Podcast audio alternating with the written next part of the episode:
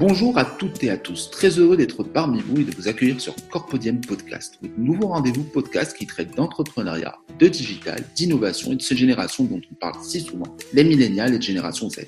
Venez découvrir nos invités, des inspirations contagieuses, des entrepreneurs, des intrapreneurs et des start bien entendu des femmes et des hommes qui nous dévoileront au travers de leur storytelling l'endroit et l'envers du décor, leur parcours, leur réussite et tantôt leurs échecs. Je serai votre hôte, je suis Karim Bonsmith, multi-entrepreneur expert en culture d'innovation et sachez que je trépine de plaisir de vivre ces moments d'exception en compagnie de vous, chers auditrices et auditeurs, et en compagnie de nos précieux invités.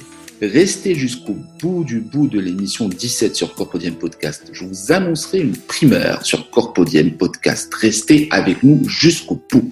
C'est jeudi et comme chaque jeudi, très heureux d'accueillir sur Corpodium Podcast notre invité du jour, un stratège en communication numérique, un conférencier worldwide, un podcasteur connecté qui nous connecte à l'actualité numérique. Il est un accélérateur d'information et un diffuseur de best practices en matière numérique. Accrochez-vous, c'est monsieur 80 000 watts. C'est pas une blague. Notre invité a 80 000 abonnés qui le suivent sur Twitter. Sans plus attendre, permettez-moi de vous présenter Bruno Guglielminetti. Alors, j'espère bien que j'ai bien prononcé le nom. Un consultant indépendant en stratégie de communication numérique, un conférencier, un formateur innovant, mais aussi un podcasteur de talent au travers de son podcast moncarnet.com. Un podcast qui présente l'essentiel de l'actualité numérique. Bruno nous fait l'honneur d'être parmi nous ce jeudi et nous sommes déjà portés à l'épisode 17 sur Corpodium Podcast. Bruno, bonjour, vous voilà totalement compromis et admis sur Corpodium Podcast. Très heureux de vous recevoir et d'échanger avec vous sur les stratégies du numérique des corporates, des stratégies pour fédérer les médias à communiquer sur les produits et solutions de ces entreprises, mais surtout, nous allons échanger sur la relation qui existe entre stratégie numérique et les médias pour attirer plus et mieux les prospects et surtout les garder. Hello Bruno Bonjour Ça va bien au Canada? Ah ça va très bien. Il nage un peu. Magnifique. La thématique de ce jeudi pose le postulat suivant. Bruno Guglielminetti, épisode 17, La planète entreprise à l'heure des médias ultra connectés. Comment les stratégies numériques des corporates peuvent tirer profit des médias pour engager mieux et plus les prospects et surtout les garder? Bruno, la parole est tout à vous. Dites-nous en plus sur vous et votre parcours. Ah ben écoutez, euh, moi je, m'intéresse très sérieusement et de façon professionnelle au monde du numérique depuis 25 ans bientôt. Euh, j'ai eu la chance euh, dans mon parcours de travailler longtemps au niveau des médias, entre autres 23 euh, ans chez le diffuseur national Radio-Canada ici au pays. Et puis par la suite, j'ai été en charge de la pratique du numérique qui démarrait dans un grand cabinet de relations publiques ici au Canada. On travaillait, par exemple, les clients avec qui je travaillais, c'était McDonald's, Walmart, Via Rail, la compagnie de chemin de fer canadienne, Ford, donc euh, des, des, grandes entreprises. Et puis, euh, par la suite, ben, j'ai cheminé, j'ai été euh, travailler chez Juste pour rire, Just for Laugh, le, groupe de divertissement. Et puis, depuis 2015, je suis, donc, comme vous le disiez, merci pour la présentation, je suis consultant en communication numérique à mon compte et donc, ça me permet de travailler sur différents projets qui se passent un peu partout sur la planète. Et puis parallèlement, ben, euh, je me suis remis à quelque chose que j'aimais beaucoup. À l'époque où j'étais à Radio-Canada, euh, c'est de produire un podcast. Et là, depuis 2016, je me suis remis à la chose. Et donc, comme vous le disiez, j'anime mon carnet. Je suis bien heureux euh, d'être ici avec vous. Bah, c'est nous qui sommes très heureux. Bah, je vois que vous faites beaucoup de choses et de passionné à passionné, moi, ça me fait énormément plaisir. Corpodium s'en porte, mais ravi. Alors, on va rentrer dans le vif du sujet, si vous me permettez, Bruno. Chaque entreprise ou marque ont une histoire à raconter. Quel rôle jouent les stratégies numériques pour sublimer les entreprises ou marques? Comment attirer les médias pour servir la com de ces mêmes entreprises ou marques? Ben, je, pense que ce que permettent les, euh, médias numériques, euh, que sont euh, notamment les réseaux sociaux, mais aussi les services périphériques à ça, c'est de raconter l'histoire des marques. C'est-à-dire qu'il y a euh, toute entreprise, toute organisation a son histoire, elle a son ADN, euh, elle a, elle est qui elle est aujourd'hui. Elle a donc plein de choses à raconter à son sujet. D'une part, pour se faire connaître, montrer, montrer qui elle est, ses valeurs, qui y travaille, qui y œuvre, et puis aussi parallèlement, ben aussi évidemment mettre en valeur euh, ce qu'elle produit, euh, ce qu'elle offre comme service. Puis à quelque part aussi, ben, c'est un excellent, tant qu'à y être, c'est un excellent outil pour travailler sur la marque euh, employeur. Et donc, par la bande, ben, être tellement intéressante que des gens sont intéressés à y, y, œuvrer. Et je pense que c'est un tout. Hein. Et moi, je, je, dis souvent à des entreprises ou même en conférence que c'est un peu une réponse aux, aux, dernières décennies de couverture médiatique. C'est-à-dire que si c'était pas une mauvaise nouvelle, c'était pas une nouvelle. Et, et tranquillement pas vite, les médias se sont mis à, couvrir ce qui allait mal dans le monde et euh, les entreprises, la plupart des entreprises et des, organisations connaissent beaucoup plus de réussites que de défaites. Alors, c'est peu de sujets qui sont générés d'intérêt pour les médias. Alors, quoi de mieux que de prendre en main sa communication et d'utiliser les différentes plateformes pour justement, d'une part, aller chercher les gens qui aiment ce qu'on fait, aller chercher les gens qui s'intéressent à ce qu'on fait ou du moins à l'industrie où on est, et puis d'essayer de les convaincre que ce que ce qu'on fait, ce qu'on offre, euh, c'est probablement quelque chose qui pourrait les intéresser. Puis par la suite, une fois qu'ils ont acheté euh, ce qu'on fait, que ce soit un produit, que ce soit un service, ben, travailler sur le service après-vente et s'assurer qu'on garde ce, lien de proximité avec ces gens-là et créer quelque part une communauté d'utilisateurs et, et, qui deviennent une communauté d'ambassadeurs et qui portent plus loin notre nom pour le bénéfice toujours de l'organisation. Alors ça sert, selon moi, principalement, ça sert à ça. Donc la fidélisation est au centre du sujet, quoi, en fin de compte. Ah, tout à fait. Parfait. Moi, ça, ça me revient un petit peu dans l'esprit euh, où, où, où, réellement, au-delà des stratégies numériques, quand on parle de stratégie numérique, on parle de contenu. Vous êtes bien d'accord, Bruno? Ah ben oui. Quand on parle de contenu, on parle de storytelling. On est toujours bien d'accord. Alors, là, il y a, y a une phrase qui me revient, qui me revient. Bill Gates disait « The content is king ».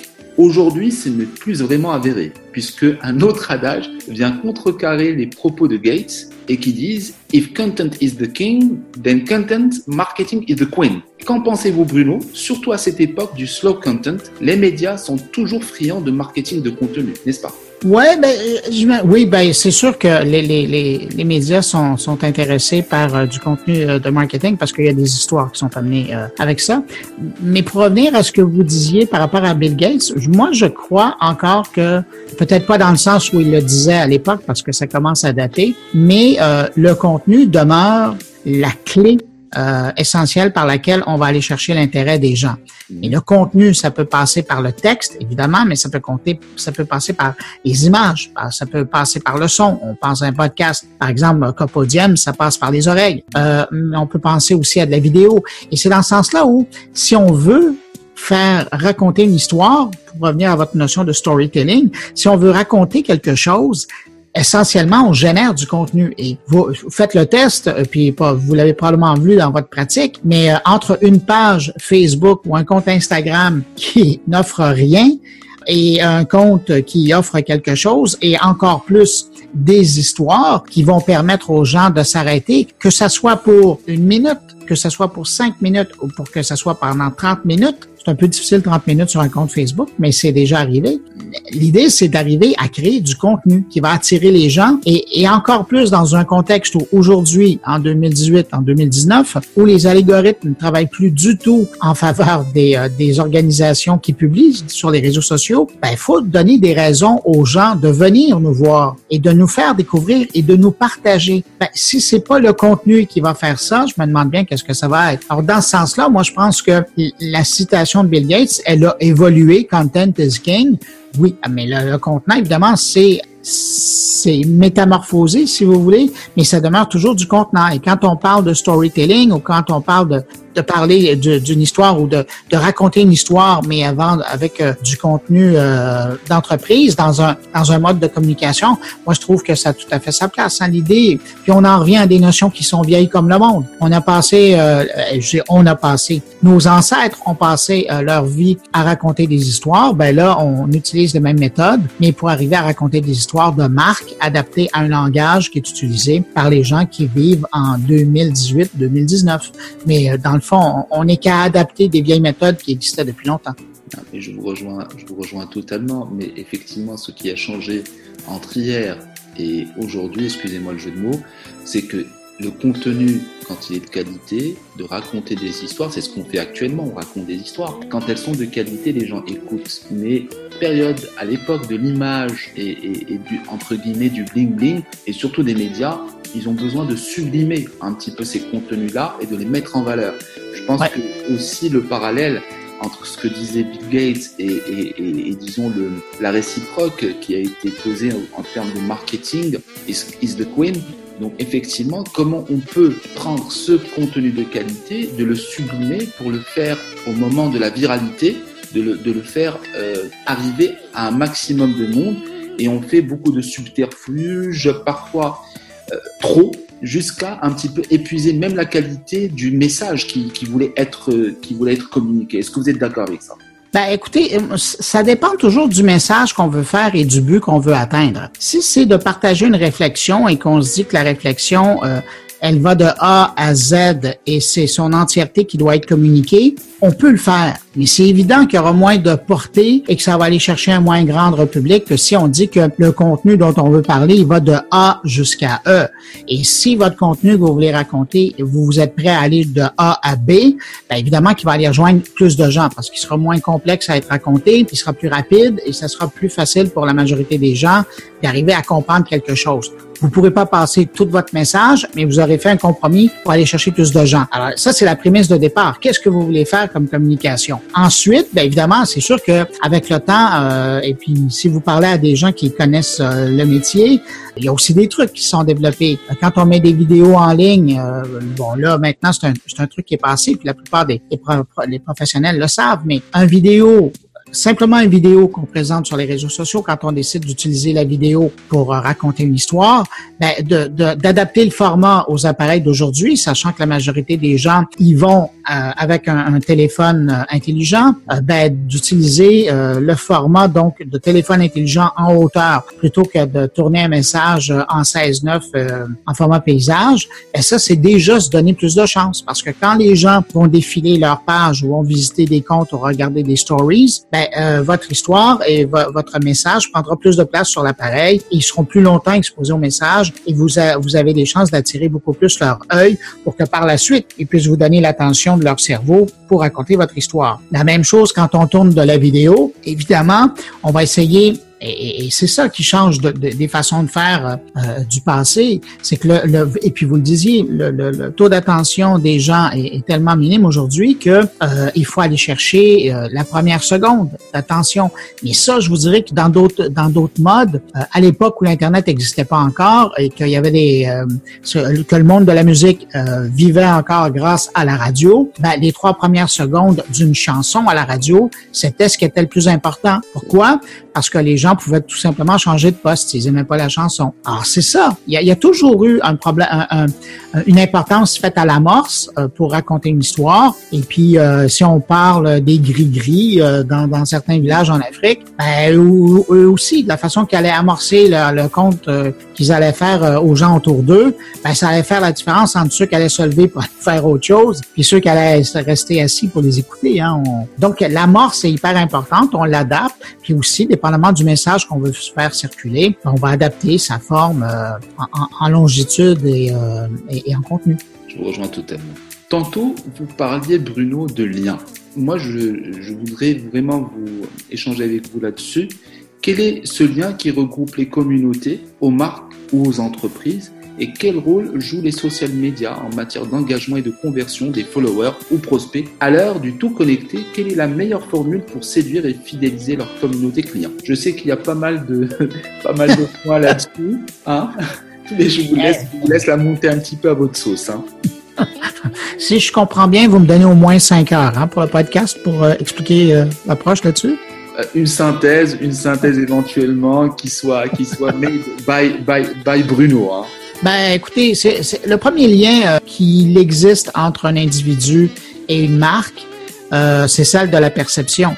Mais avant même de posséder la chose, si l'organisation ou l'entreprise arrive à faire rêver de, la possession de ce qu'il produit ou du service qu'il offre, euh, c'est déjà un bon bout. Alors, il y a, y a, tout le, côté perception de la marque. Après, bon, il y, y a la partie de communication par rapport au discours de la marque pour donner le goût euh, aux gens de l'utiliser ou de l'acheter. Et puis après, ben, euh, il y a effectivement, il y a une fois que ce, ce pas aura été franchi, ben après c'est de nourrir, hein, parce que le plus difficile dans le commerce, c'est de faire l'acquisition. Une fois qu'on a le client, après c'est de le garder. Mais qu'est-ce qu'on fait? Si on a, si au départ on a un bon produit, on a un bon service et qu'on a le client, ben après il s'agit de garder le lien, de poursuivre la communication avec avec lui, que ce soit euh, en utilisant les réseaux sociaux, que ce soit en, en utilisant le bon vieux email, que ce soit en utilisant les textos, si, euh, si on les utilise, euh, et d'autres outils qui sont disponibles là-dedans. Et donc, de garder le lien avec les gens. Puis après, si on va aller un petit peu plus loin, ben, c'est sûr qu'on peut pousser euh, la formule, dont je l'abordais tout à l'heure, vous l'avez abordé aussi, mais c'est la formule des ambassadeurs, d'arriver à créer une communauté de gens qui, qui utilisent et qui sont heureux d'utiliser ce qu'on fait. Moi, j'ai toujours trouvé ça fascinant sur Internet de voir des groupes d'utilisateurs d'un service ou d'un produit qui, entre eux, font le service après-vente. C'est-à-dire que quelqu'un a acheté un bidule euh, ou a utilisé un service, mais sait pas comment ça fonctionne ou a, un problème, ben il va au groupe d'aide et puis les gens qui utilisent la chose, euh, comme cette personne-là, vont lui répondre ben, écoute, essaye de faire telle chose. Moi, j'ai résolu mon problème en faisant telle chose. Et, et c'est ça. On peut pas demander plus euh, à, des clients qui, quand ils deviennent ambassadeurs, euh, d'arriver à, eux aussi faire leur part pour que notre service ou notre produit soit apprécié. Alors, il y a différents angles euh, qui peuvent être exploités en utilisant les réseaux sociaux pour permettre donc ce lien entre le consommateur, l'individu et l'organisation, l'entreprise. J'ai plus rien à dire parce que vous avez bien résumé. Bravo. Et en un temps record.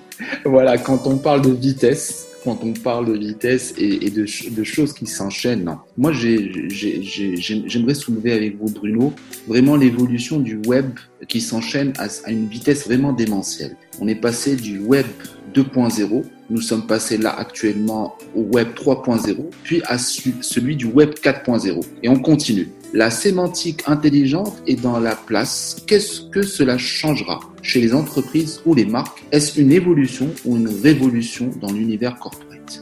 Ben, Je ne sais pas si on peut parler d'évolution, de révolution. Moi, je pense qu'il y a, il y a différents outils qui s'ajoutent. Vous savez, euh, quand on regarde euh, la plupart des entreprises, euh, c'est vrai au Maroc, c'est vrai au Canada, particulièrement au Québec, c'est pas toutes les entreprises qui sont euh, qui sont numériques, qui sont présentes sur Internet, parce que pour certaines, c'est pas c'est c'est pas l'intérêt. Évidemment, si on parle des nouvelles entreprises, celles qui sont dans le domaine du numérique, ben, c'est incontournable hein, d'être là.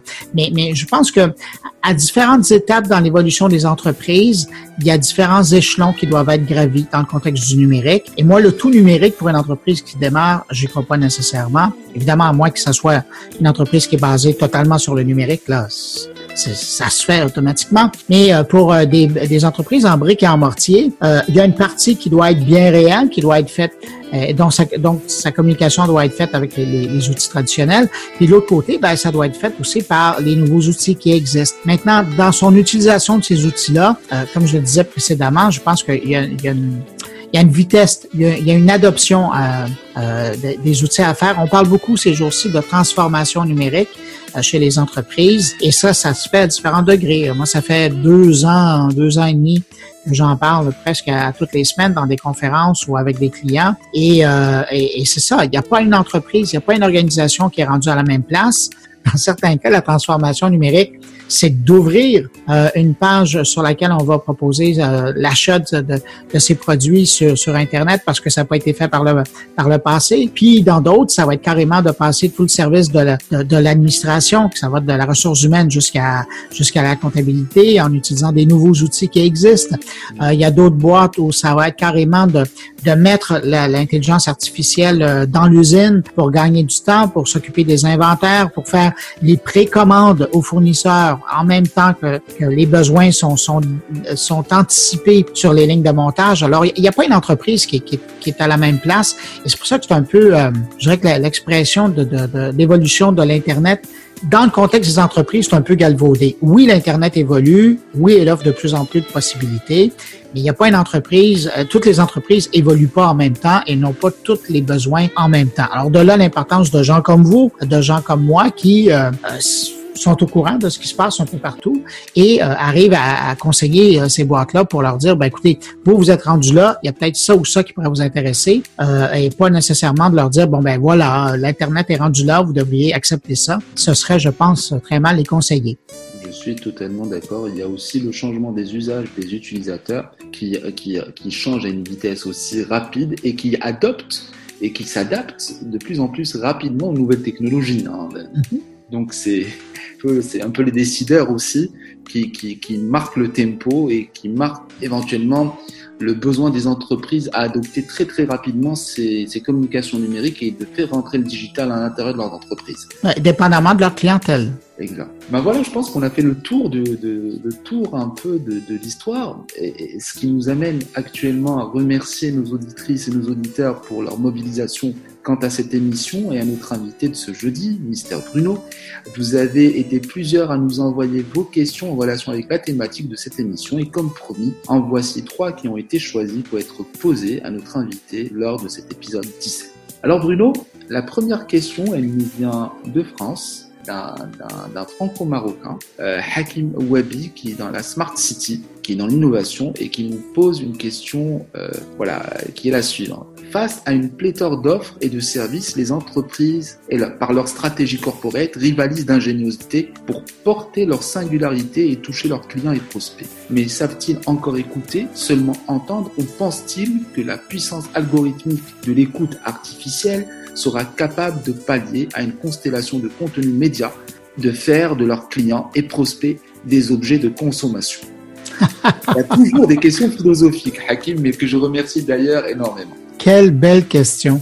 Ben, merci pour la question.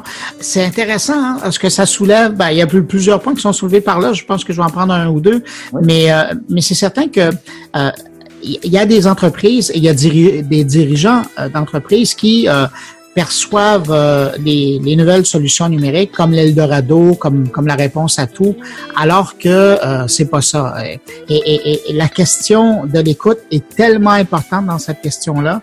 C'est-à-dire que vous pourriez dire tout ce que vous voulez sur euh, les réseaux sociaux, sur, sur l'Internet en général, sur les, toutes les plateformes. Si vous n'écoutez pas, si vous ne savez pas écouter ce que votre clientèle vous dit, autant sur les réseaux sociaux qu'ailleurs, vous passez à côté d'une opportunité formidable. Et, et moi, je l'ai toujours dit, je me souviens à l'époque, euh, autour de 2006-2007, quand les réseaux sociaux commençaient à apparaître, Facebook, euh, même à l'époque de Second Life, euh, il y avait, moi je disais, quelle belle opportunité pour entrer en contact avec sa clientèle pour leur demander qu'est-ce que vous aimez de, nos produits, qu'est-ce que vous voudriez avoir comme amélioration de, nos produits, puis finalement, qu'est-ce qui vous embête de nos produits. Vous savez, il y a encore euh, quelques années, on, créait des focus groups. Et ça, c'était euh, l'idée était d'amener 10 personnes, 10 inconnus euh, dans une salle, de les avoir pendant une heure ou deux, de leur poser une trentaine de questions. Ça coûtait énormément cher. Puis une fois quand ils étaient partis, ben, si vous aviez oublié une question, il était trop tard. On appelait ça des focus groups. Puis après, basé sur l'opinion de 10 personnes, euh, il y avait des entreprises qui changeaient de bout en bout, qui changeaient à 180 degrés leur opération. Et ça, c'était basé sur 10 témoignages. Aujourd'hui, avec tous les outils numériques qui existent et toutes les possibilités de communication qui existent, il est possible de sonder en temps réel je vous dirais pas l'ensemble de la clientèle, mais un énorme, un énorme pourcentage de gens qui n'a rien à voir avec le focus group de 10 personnes et qui vous permettent d'avoir tellement de data et d'informations concrètes pour améliorer, bonifier et même aller plus loin dans les produits que vous offrez. Alors, euh, et je reviens donc à la jeunesse de cette question-là, c'est-à-dire que l'écoute, c'est la chose la plus importante quand on est en affaires parce que ça sert à arriver au bon moment, au bon endroit et surtout à vraiment peaufiner l'offre qu'on va proposer aux gens parce qu'ils nous parlent, ils nous le disent, mais il faut au moins tirer l'oreille pour les écouter. C'est vrai. C'est vrai, c'est ce qu'on appelle une, une, écoute active. Exactement. Il y a une différence entre écouter et entendre. Donc, oui. Merci beaucoup Bruno pour, euh, pour, pour, la réponse et je remercie Hakim pour sa question. Alors la deuxième question, elle nous vient d'un compatriote canadien. Oui, il faut bien, il faut bien. Euh, elle nous est posée par Francis. Euh, Francis est un entrepreneur, c'est un grand défenseur des solo-entrepreneurs et c'est un podcasteur euh, qui, qui, est issu aussi de l'Académie podcast de Marco Bernard et qui a lancé le podcast coureur.io. Donc je remercie Francis pour sa question. Euh, quelle est la première étape pour un propriétaire de petite entreprise sans aucune expérience qui désire déployer sa présence dans l'univers numérique Ou l'étape la plus importante? Quelle est-elle? C'est une bonne question, ça. Euh, merci, Francis. La première étape, ben, ce serait de savoir ce qu'il veut faire. Qu'est-ce qui euh, le but, le but de sa présence euh, sur les réseaux sociaux? Est-ce que c'est de faire la promotion? Est-ce que c'est faire la vente? Euh, Dépendamment de ce qu'il veut faire et, et, et qu'est-ce qu'il veut vendre? Et à partir de là, je pense qu'il y a un choix qui sera à faire sur quelle plateforme il veut utiliser. Évidemment, si c'est juste développer de la notoriété sur une marque, c'est une chose. S'il veut en arriver à créer cette plateforme-là pour générer des ventes, ça en est une autre. Et puis euh, après, ben ça déboule. Mais c'est ça. Je pense que la première chose, c'est de savoir c'est quoi le but de cette présence sur euh, les réseaux sociaux. Puis après, ben c'est de se faire guider par des gens qui connaissent un peu le milieu. Ben voilà, Francis, une réponse euh, carrée. merci Bruno. La dernière question, elle nous vient de France, elle nous vient de Paris. Elle nous est posée par Willy Le Bastard, qui a été le premier invité euh, sur Corpodium Podcast et qui est un quêteur de sens. Il a laissé son entreprise euh, qui est dans le cosmétique sur Casablanca et il est parti encore une fois euh, vivre une expérience de quête de sens en France où il a attaqué le métier d'acteur dans une grosse troupe française donc je salue Willy si tu nous entends. Willy nous pose une question très simple. Bonsoir Bruno, quel est aujourd'hui l'atout maître d'une entreprise pour communiquer au niveau des réseaux sociaux et vraiment fédérer et, engager la communauté à travers les réseaux sociaux? Quel est l'atout maître d'une entreprise? Euh, je dis, euh, ben merci pour la question. Euh, je dirais probablement développer la persona de l'entreprise euh, parce que la plupart des entreprises, et n'importe qui peut, peut être présent sur les réseaux sociaux, mais de développer, de, réfléchir et, de développer le, le personnage qui on va être sur les réseaux sociaux, je pense que ça peut ça peut éviter beaucoup de, de, de perte de temps dans, dans ce qui va être fait. Donc, quand on développe la persona, donc la, la, la, le personnage, le caractère qu'on va être, l'angle par lequel on va prendre la communication, ça va nous permettre aussi de développer le contenu en, en réflexion, euh, le contenu de ce qu'on va vouloir partager. Puis évidemment, par la suite, ben, découle, par exemple, le, calendrier éditorial pour être en, conjoncture avec euh, ou en symbiose avec le reste de la communication du groupe. Et je pense que c'est ça, de savoir de quelle façon on va aborder l'image de l'organisation ou de l'individu. Je pense que ça, c'est probablement la, la, première pierre angulaire euh, une fois qu'on veut se lancer là-dessus. Voilà qui met fin à, aux questions des auditrices et auditeurs. On n'a pas eu d'auditrices, on n'a eu que des auditeurs cette fois. Euh, merci Bruno d'avoir répondu à Hakim, à Francis et à Willy, ce qui nous amène à un moment que j'apprécie vraiment énormément au niveau de Corpodium Podcast, qui est l'Inspire Quiz. En fait, c'est simple Bruno.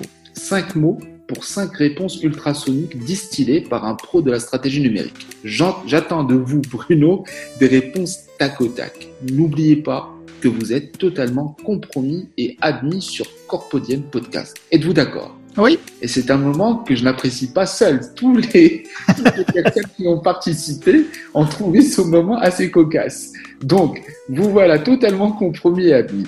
Deal. Stratégie. Numérique. Numérique. Audio. Prospect. Vente. Podcast. Plaisir. Média. Information. C'était Bruno Guglielminetti. Je dirais un petit jeu de mots, le petit Google, hein, parce qu'il y a du Google à l'intérieur de votre nom.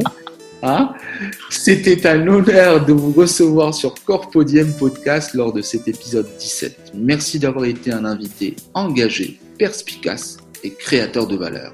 Cette émission 17 marque aussi un tournant sur Corpodium Podcast puisque dès le 3 janvier 2019, D'ailleurs, joyeux Noël à tout le monde et très bonne fête à tout le monde. Nous allons changer de format d'émission. Je ne vous en dis pas plus. Rendez-vous le 3 janvier 2019 pour tout savoir. Un dernier mot à nos auditrices et auditeurs, euh, Bruno? Ben, écoutez, je vous remercie, euh, comme je le dis euh, normalement dans mon podcast, euh, de nous avoir accueillis comme ça entre vos deux oreilles. Et puis, ben, je vous souhaite énormément de succès pour la prochaine année qui s'en vient. Et, et, quant à vous, Karim, ben, je vous remercie beaucoup de m'avoir accueilli comme ça. Et j'espère qu'on aura l'occasion dans la nouvelle année de se reparler. Ben, c'est moi qui vous remercie, Bruno, d'avoir alimenté de valeur vraiment Corpodienne Podcast. Merci de nous communiquer les différentes manières de vous joindre. Ah, écoutez, le plus simple pour me joindre, c'est d'aller sur moncarnet.com et à partir de là, toutes les informations sont euh, disponibles pour euh, communiquer avec moi. Ben, merci Bruno euh, et moi je vous dis à très très bientôt. Très bonne fête de Noël et bonne fin d'année. Merci à vous aussi. C'était Corpodium Podcast, un mot composé de corporate d'un côté et de carpe diem de l'autre. Des professionnels dont l'histoire, le succès et les aléas s'écrivent le jour le jour. À chaque jour suffit sa peine, la quête de sens a un prix et l'accomplissement, l'épanouissement de soi ne s'en font pas en un jour, mais bien au quotidien. Un podcast qui j'espère vous a inspiré et contribué à créer chez vous l'étincelle. Celle d'oser sortir de votre zone de confort et de votre isolement. Celle de vous confronter à vos peurs limitantes et vos fausses croyances en matière entrepreneuriale. Simplement, un podcast qui vous ressemble, un podcast qui rassemble. Et afin de vous remercier pour votre écoute, place au temps du thé. Cette pratique typiquement marocaine qui deviendra de facto notre façon bien à nous de nous dire au revoir après avoir partagé, échangé et croisé les regards, ceux de nos invités, les vôtres, ceux des autres et le mien. Si vous avez aimé ce podcast, je vous invite d'étendre nos échanges autour de cette thématique en vous abonnant sur Corpodium Podcast, en vous rendant sur Blueberry, LinkedIn ou Facebook, afin de laisser des commentaires je me ferai un plaisir d'échanger avec vous. Aussi, je vous informe que les épisodes de votre podcast Corpodium Podcast sont d'ores et déjà présents sur iTunes, Spotify, Google Podcast, Stitcher et SoundCloud. Je vous souhaite à toutes et à tous le meilleur et à jeudi prochain en compagnie d'un nouvel invité. Salam alaikum